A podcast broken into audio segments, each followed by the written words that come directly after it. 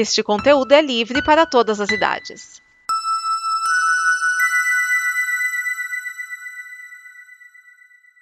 Obrigado por dar play neste programa. Em nome das pessoas que o fizeram, peço que você expresse sua opinião nos comentários e considere nos apoiar na campanha de apoio, seja no Apoia-se ou no PicPay. As informações e os comentários estão em nosso site comboconteúdo.com. Agora, fique com o programa.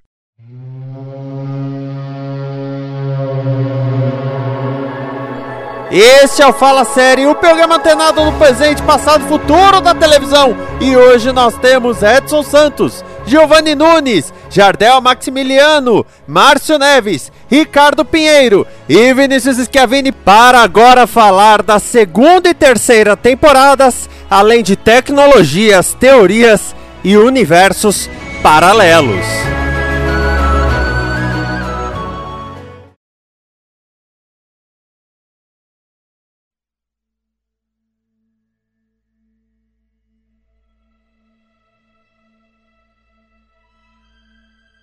A segunda temporada é composta de 26 episódios, eles foram exibidos na sexta à noite, né? Naquela época a sexta já era conhecida como o Dia da Morte. O Chekhov passou a fazer parte do elenco fixo. Tivemos o retorno dos Klingons, dos Romulanos e do Mud, além da apresentação dos Pingos e do Universo Espelho, pela primeira vez no episódio O Espelho ou Mirror Mirror. Temos mais exploração a respeito da Federação. Temos ida Vulcano, transporte de embaixadores de Andoria, E Vulcano e a carreira de Kirk antes da Enterprise. Apesar da série ser carcada em Kirk, Spock e McCoy, os outros membros do elenco fixo começaram a participar mais. O Sulu não aparece nos últimos nove episódios da temporada porque o George Takei estava trabalhando em um filme. Nessa temporada, a Enterprise visita vários planetas baseados na história da Terra, ou por terem tido contatos com humanos ou por coincidência mesmo. Há episódios aqui que foram criticados, foram escritos para criticar a Guerra do Vietnã Vietnã e outros usados para exaltar a cultura dos Estados Unidos, praticamente mormon. A temporada fecha com o Assignment Earth, cujo objetivo era criar um spin-off. Afinal, o Kirk e o Spock encontram um homem chamado Gary Seven,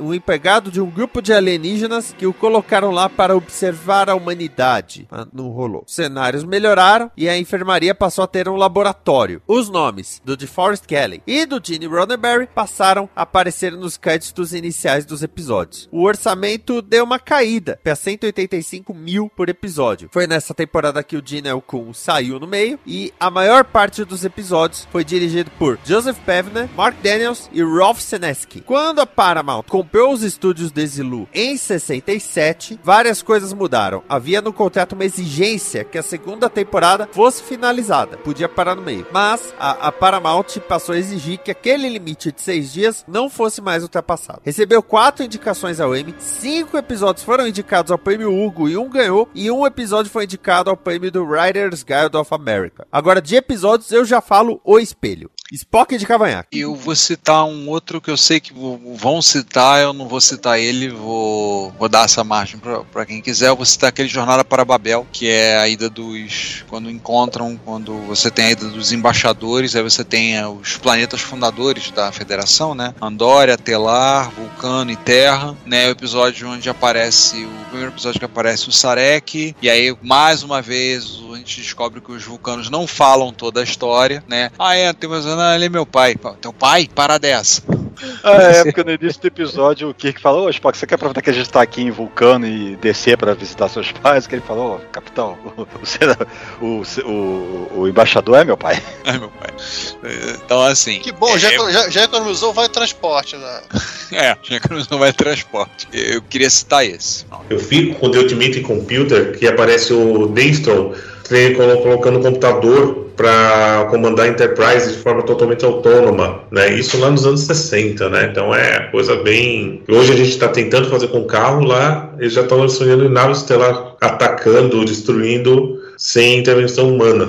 Que é um sistema de navegação próprio. E vale ce- lembrar- multimídia. E vai lembrar que o Ultimate, o Richard Daystrom, depois da origem, é um Instituto Daystrom, né, de pesquisa, que aparece em, sei lá, quase todas as séries de Star Trek, é se mencionado o Instituto Daystrom, que eu acho que fica em Okinawa, a sede deles, se Fica não em Okinawa. no Japão, né? Fica, é, aparece em Picard, já nos primeiros episódios. Aparece, obviamente, em Nova Geração. E apareceu recentemente em Lower Decks. Sim, na segunda temporada de Lower Decks apareceu. E a gente tem que lembrar também que o ator que fez o Dexter, agora não me recordo o nome, também é um ator negro, né? E era o cientista mais proeminente de toda a federação naquele momento. William Marshall. Grato. O, eu gosto muito, é, até pela carga emocional do Problema com os Pingos, que é o 15 episódio. Esse aí tá no coração porque é fofinho demais. Esse, esse é o episódio top comédia da, É. série.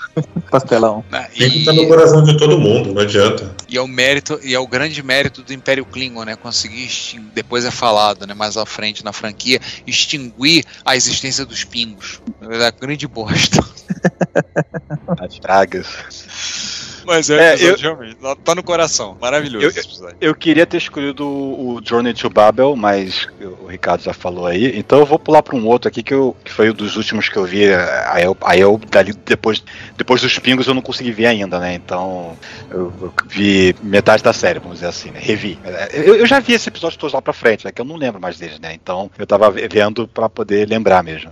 Mas então eu vou ficar com. é, Eu vou deixar um para mencionar depois se ninguém mencionar, como um destaque que não, não é um. Assim, eu não diria que é um grande episódio memorável, mas é um episódio que é interessante ainda assim. Mas eu vou falar de outro. Wolf in the Fold, que é aquele do. que eles vão naquele planeta pacífico, que, na- que, ele, que vai lá o, o Kirk, o Scott e quem é que vai junto com eles? Não sei se é o Uhura, eu não lembro agora quem é que tá com isso, se é o- é McCoy, um, algum, estão lá embaixo e acontece uma série de assassinatos que toda a culpa cai em cima do Scott, né? E é até que eles descobrem lá que é um, uma entidade alienígena ancestral que já, já passou pela Terra e foi o Jack Stripador, aí depois descobrem que passou por outros planetas e foi, fez outros assassinatos em séries por, por, por uma, por uma trilha de planetas que vai levando até esse planeta. Que esse planeta é o planeta para onde o Scott vai no final.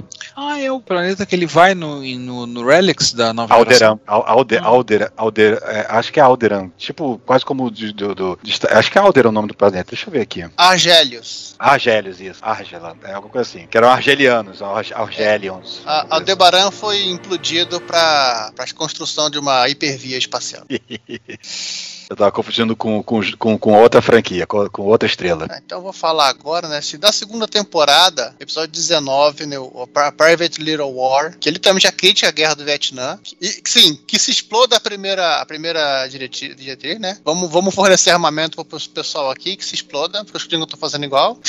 Não. Mas tem um que eu gosto também dessa segunda, tá vendo aqui, que é o Patterns of Force, né? Que é o historiador da Terra que resolve tentar ver se funciona montar um, uma- um governo nazista num planeta, né? Inclusive, esse episódio foi por. Ele não, não passou na TV aberta alemã, até acho que a década de 90. Não, ele passou só recentemente, nos anos É? 2000, que ele foi passado, ele foi exibido. Ele. É esse episódio que no final tem uma exaltação à, à, à Constituição Americana? Não lembro. Tem um, que, tem um que tem um lance desse, eu não sou ser honesto, não tenho certeza que falam tudo a questão dos americanos.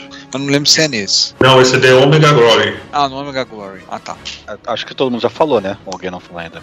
Que o episódio que eu ia falar que merece um, um, assim, uma menção, né? Apesar dele não ser. Assim, depois de rever, é, eu sei que ele é muito, muito referenciado, assim, ele tem muitas coisas icônicas nele, a apresentação. a pre- Eu acho que ele merece ser, ser, ser mencionado justamente por causa que ele nos introduz um pouco mais da cultura vulcana, ainda que na- no relance ali, né? E da, e da fisiologia vulcana, vamos dizer assim também, né? que é o Amok Time, que ah, tem o, a música clássica.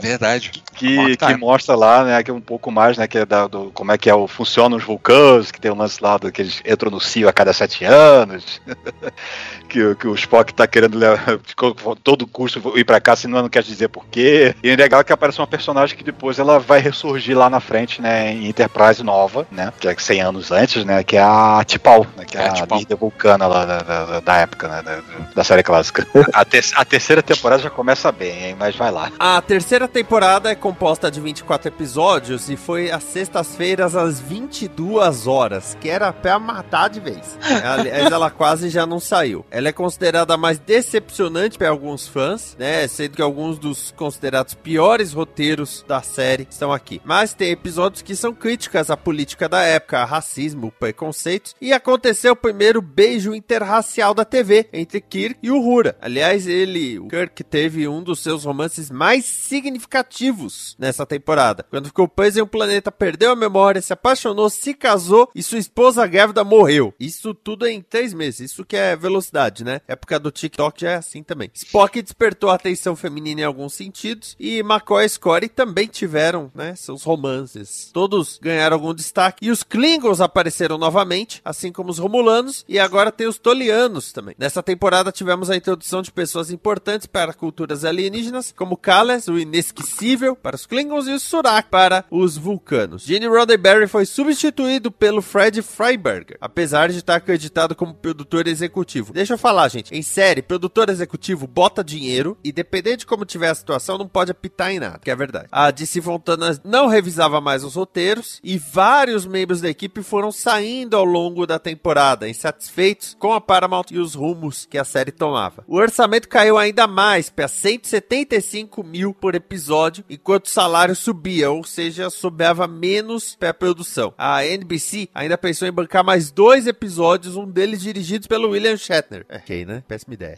Recebeu cinco indicações ao Emmy. Eu vou ser bem honesto assim, a, a nova a terceira temporada eu tô eu assisti até até o episódio 11. Vou dizer que é o Wink of an Eye que eu assisti no, na data da gravação assisti hoje. Eu vou dizer que um episódio que eu gostei muito é o episódio que tem o maior nome no episódio de Star Trek. For the world is hollow and I have touched the sky ou em português o mundo infinito. É um, é um episódio que o McCoy descobre que tá em uma doença, uma síndrome que eu esqueci o nome, e eles vão para impedir que um asteroide vai se colidir com um planeta, eles vão descobrir que o asteroide na verdade é uma nave geracional, né? É uma nave ali disfarçada, com várias gerações vivendo ali dentro, e aí como é que eles vão lidar com a situação? E aí tem a questão de religião ali, eles lidam. E eu gostei muito da forma corrigida que eles tratam com respeito, mas ao mesmo tempo eles eles eles agem ali naquele momento para impedir que aconteça. É um episódio que eu não tinha visto na época, vi recentemente e gostei muito. Um clássico episódio da nave geracional de toda a série de ficção tem, tem que ter, né? Ah, sim. Bom, já que eu peguei a palavra, eu vou ficar com Let the. Oh, Let the Big or the Last Battlefield, onde que a gente tem dois alienígenas brigando, né? O Bell e o Lokai, porque eles não se odeiam apenas porque um é preto do lado esquerdo e o outro é preto do lado direito. E eles destruíram, toda a civilização deles foi destruída por causa disso. Eu vou falar Os Herdeiros de Platão, ou Plato's Stepchildren, por causa do beijo entre Kirk e Uhura. Acho que só isso já é um grande marco. Hoje, é- algumas pessoas falam que esse beijo pareceu forçado, mas realmente foi forçado, né? Foi. Porque ele foi, foi dentro do, do enredo, as criaturas que estão controlando o Kirk e a Uhura forçam aquele beijo. Não é um beijo romântico, um beijo bonito, mas foi um beijo que ca- causou muita convulsão, né? Proibido em alguns estados, em que isso na época não era crime. Um homem branco beijar uma mulher negra. E o episódio, o episódio é bom. Esse é um Sim. episódio bom. Ainda, não só a questão do beijo é marcante, que é no finalzinho do episódio, o episódio é bom. Destaque o anãozinho, o Alexander. Outra, outra questão desse beijo é que o roteiro original previa que fosse o Spock e a Uhura que se beijassem, mas o Shatner exigiu que fosse ele que fizesse a cena. É claro, né? Claro, né? Que ser pro galã. O cara Esse é que conta a pa- ele contava a palavra no roteiro pra ver se ele pegava e aparecia mais do que o Nimoy. Então, esse é um dos motivos que os outros person- personagens, né, como a gente já falou do, David- do James Dohan, não gostavam do William Shatner, né? Muito muitas fotos dos anos 70, eles não aparecem junto com o Shatner. O Shatner está sozinho em alguma foto, ele só ele e os outros personagens, os outros atores estão juntos, né? Mesmo o Leonardo Nimoy, ele só foi reatar a amizade com o Shatner no final dos anos 90, praticamente. E o, também aquela coisa, o, o, o Nimoy brigou muito pelos outros atores, a questão de salário para eles também, né? Tem isso também, tem, é conhecido, pessoal é muito, o Nimoy era muito querido pelos outros, porque ele brigou tipo, pô, vai dar aumento para mim, tem que dar aumento para eles. Eles também estão juntos. Ah, não, não, então não vai fazer, não vou topar, né? E o, e o Shatner só estava preocupado com a carreira dele, né? Só tava nisso. O, o Koenig, né, o Chekhov, no livro que eu li, ele critica algumas coisas do, do Shatner, não de uma forma tão virulenta como o, o, o James Durham fazia, mas ele critica algumas ações do Shatner, ele reclama de algumas coisas, da forma como ele agia. Aí eu não tenho episódio comentado da terceira temporada por causa que eu não lembro quase nada. Por isso que eu eu tava Fala do cérebro, fala do cérebro de Não, Spock, né? esse é o episódio que eu falei que, que, que é pra ser é, esquecível, né? Por causa que já é o que eu falei, começa bem a terceira temporada, né? O, o, o episódio que o Spock perde o cérebro. Não, e e os episódio- vulcanos assim continuam funcionando. Eu, eu não consigo. eu- Esse, esse, esse é, esse, é, esse é demais pro meu cérebro. Não, É a fisiologia vulcana que é estranha. Não, é o que eu falo, você, esse episódio tão ruim, tão ruim, ele dá a volta e continua ruim. Esse episódio ele é lembrado pela, pela aquela edição do After Dark, né, do Screensaver, da, que foi feita na- em comemoração ao, aos 25 anos de Star Trek. Tem, tem quando a tela apagava, aparecia o Spock andando atrás do cérebro dele. Eu posso citar assim só para poder juntar e misturar com uma, uma série de outros, uma série de outro, outras séries, episódio de outras séries de Star Trek, né, o Torian Web, né, que se, se- é, você emenda com Enterprise, emenda com, com Discovery e fica tudo junto, fica tudo canônico. Sim, é outro episódio bom. É um episódio bom da terceira temporada. É, assim, se quiser ter um episódio pra ter uma referência, né, do, do, do que vai vir pra frente, tipo, em- em- agora em Prodigy, tem aquele da, da, do, da, do- daquela raça Medusa, né, mas assim, eu não conheço nada desse episódio pra poder saber o que acontece lá. A terceira temporada, eu vou ser sincero com vocês, eu assisti. Essa tem o Abraham Lincoln ou é a segunda? A Sim, segunda? lá terceira, né? últimos episódios, É, é nos últimos porque eu não cheguei lá ainda. é. É no antepenúltimo, The Savage Curtain. Ah, eu lembro. Esse eu assisti na. literalmente na década de 80, na Bandeirantes, quando eu era, era jovem, muito jovem. O dessa, o dessa temporada, o, eu não lembro de nenhum episódio bom. Eu vou citar dois que, que ficaram na minha cabeça. É a marca de Gideão, que é aquele que o, o pessoal sequestra o Kirk para ele contaminar a, a filha do líder do planeta lá com uma doença, porque o pessoal é, tem uma longevidade muito grande, aí fica super, é, fica super populoso o, pai, o planeta lá. Eles querem que o Kirk seja o, o passa a doença pro povo lá, que é uma porcaria. É Covid-69, né? Pela época.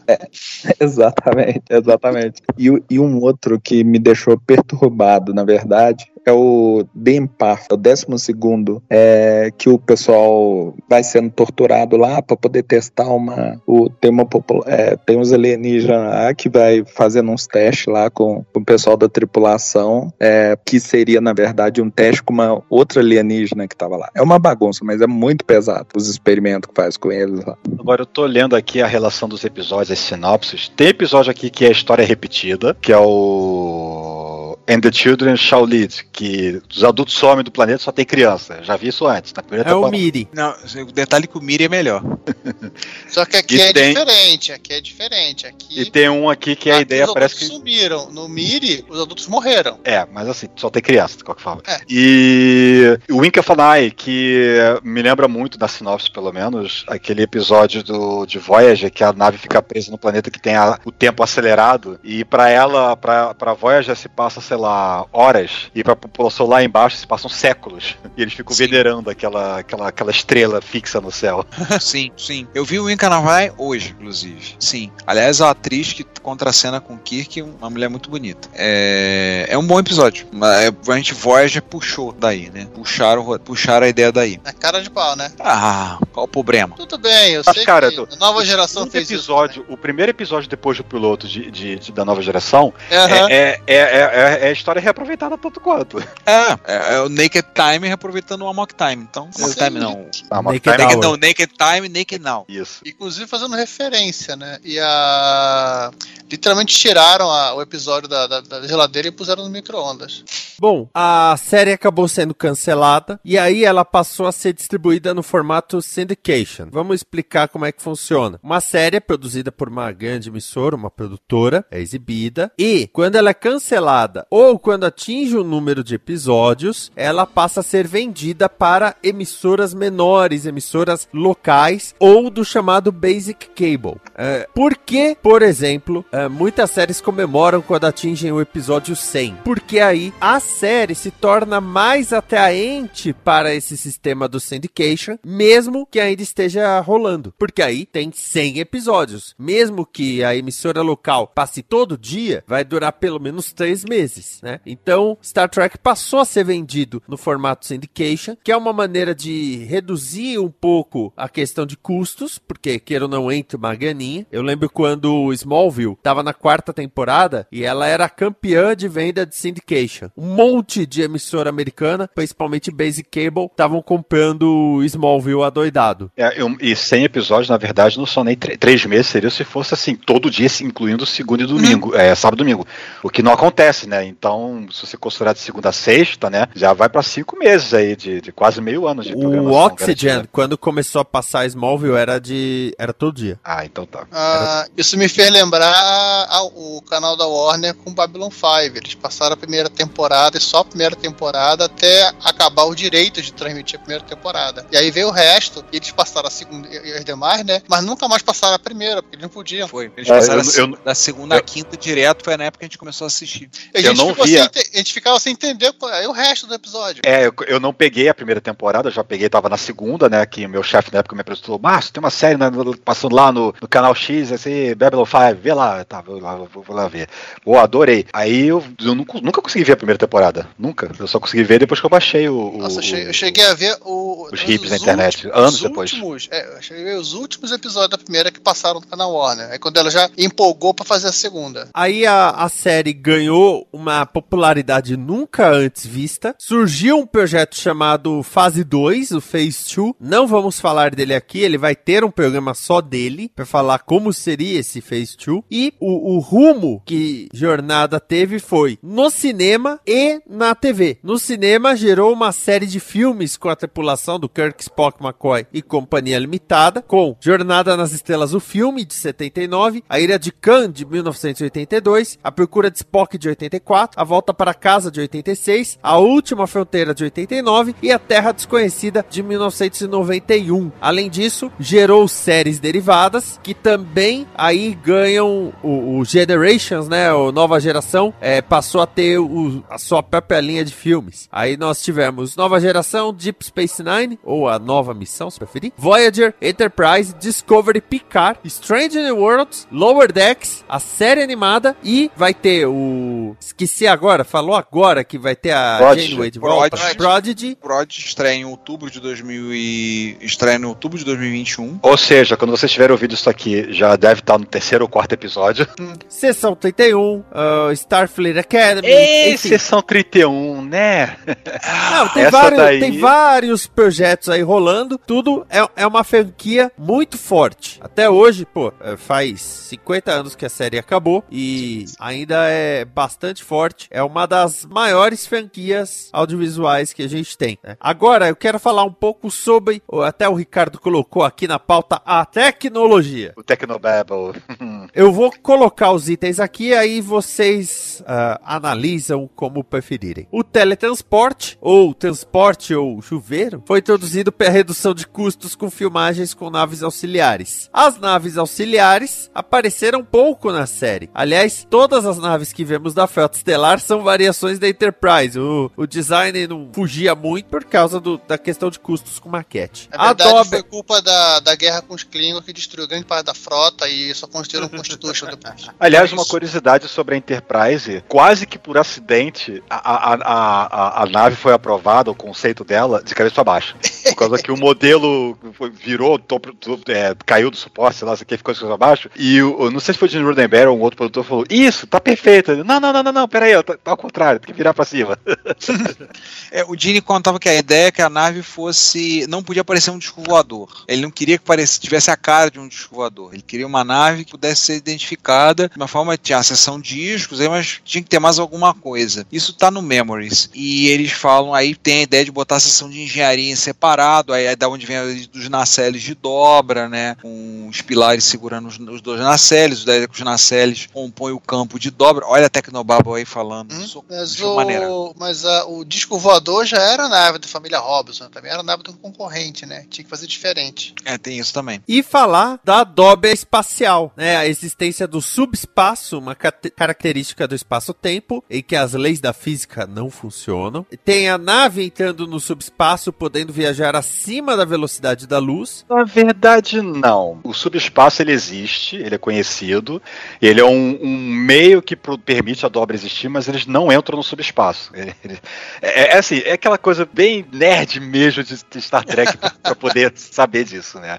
É, eles usam o subespaço para poder permitir comunicação em tempo real, por exemplo, a anos-luz de distância, para poder que a- a- ali realmente se não fosse isso, no- no- mesmo que eles viajam, viajando a velocidade muito acima da luz, com a, a desculpa da dobra espacial, é, não teria como se comunicar em tempo real com a base da frota lá na Terra, eles estando 20, 20 mil anos de, é, de distância, 20 mil anos de distância, né? Ia ser complicado. Mas sim, os- ele- existe o conceito, existe, ele é muito referenciado, mas não é que eles entram no subespaço para viajar, não. É, é, no- no- eles ainda continuam no espaço real, só que eles estão. O, o, o espaço tá dilatado, para eles poderem. Na verdade, contraído. A nave é que tá dilatada. É complicado, é. O espaço tá Esse- drobado. Eles criam uma bolha em volta da nave, uma bolha de dobra para poder viajar. É, com a bolha, dentro da bolha, a, fi- a física se. toda a física se mantém, né? Ela É, se não, mantém. não sofre os efeitos relativísticos. Ah. Tudo é o Technobabble da, da, da, da franquia, né? Agora, o. o, o, o- Agora, eu interrompi coisinha- os Kias aí, tá valendo, né? Pode continuar. Só, não, só uma coisinha a falar. Existem artigos científicos discutindo isso. Eu li, é, é ser muito nerd. Eu li isso nos anos 90, quando eu tava tá, mais fissurado por Jornada nas Estrelas do que eu sou hoje em dia. Eu tava descobrindo a série e tava pipocando, começando a internet. Eu peguei e li artigo de físicos explicando por que não feria a teoria da relatividade.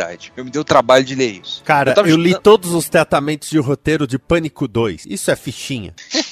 eu assisti a, a reunião ministerial de 2020 na íntegra. Isso é fichinha. O, É. o Stephen Hawking ele cita no Breve História do Tempo essa parte da teoria do, do- não com o nome de dobra espacial, mas ele cita essa, essa parte da de você ter de, existirem dimensões dentro das dimensões que nós já conhecemos, e elas podem ser dilatadas para você utilizar isso para tipo o tal do buraco de minhoca e, e coisa do gênero. Aí cada série de ficção científica faz a sua adaptação da teoria para seu bel prazer. Tem um físico mexicano, é, Dr. Alcubierre, Miguel. Speedy Gonzalez. Oi? Speedy Gonzalez. É o Não, ligeirinho.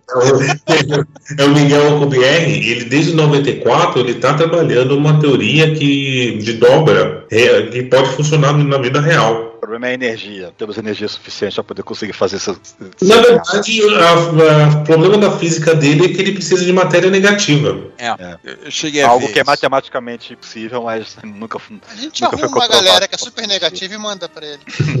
Aqui no Brasil tá cheio. É. Bom, falar algumas curiosidades. O tema da série foi criado por Alexander Courage e, na verdade, o tema da primeira temporada é um pouquinho diferente das outras duas. A série original é a primeira série que sofreu remasterização, foi relançada em 2009 com os efeitos especiais refeitos, ou seja, são os refeitos especiais. Enfim, É, assim, tem, tem certos pontos que você vai vendo nos episódios, dá, dá uma, uma quebra, dá- assim, é, é- fica legal, mas dá um contraste, assim, a nave tá muito mais bonita, né, quando tá naquelas cenas externas, né, mas tem uns momentos só que parece muito videogame, é, bem, é bem por aí. Mas os planetas ficaram bonitinhos, né? E o, no não, as mínimo, coisas que eles veem, Não parece um globo tão perfeito que você vê os continentes sem nuvem. Aí já no remasterizado você vê lá um mapa da Terra certinho com Na nuvem. verdade, esse negócio da, da nuvem era um, era um bagulho que assim, até os cientistas tinham dúvida de como é- era a Terra vista do espaço, né? Eles achavam inclusive que a Terra seria é, vista do espaço ela seria totalmente verde. E Não, quem Mas assim, na época de produção do- da, da série já, já tinha astronauta dando volta na Terra, cara. é, esse é o problema, né?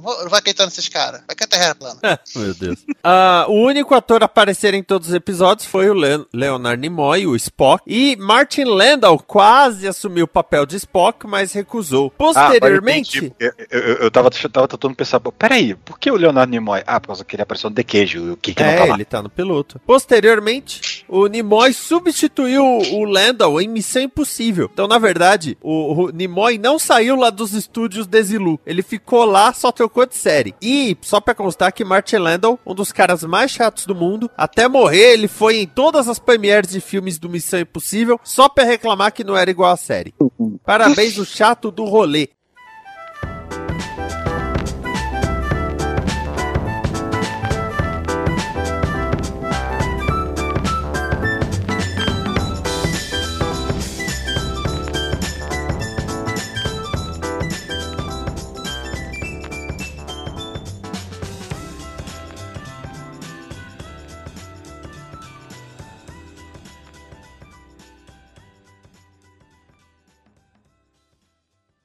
Esta é uma produção da Combo.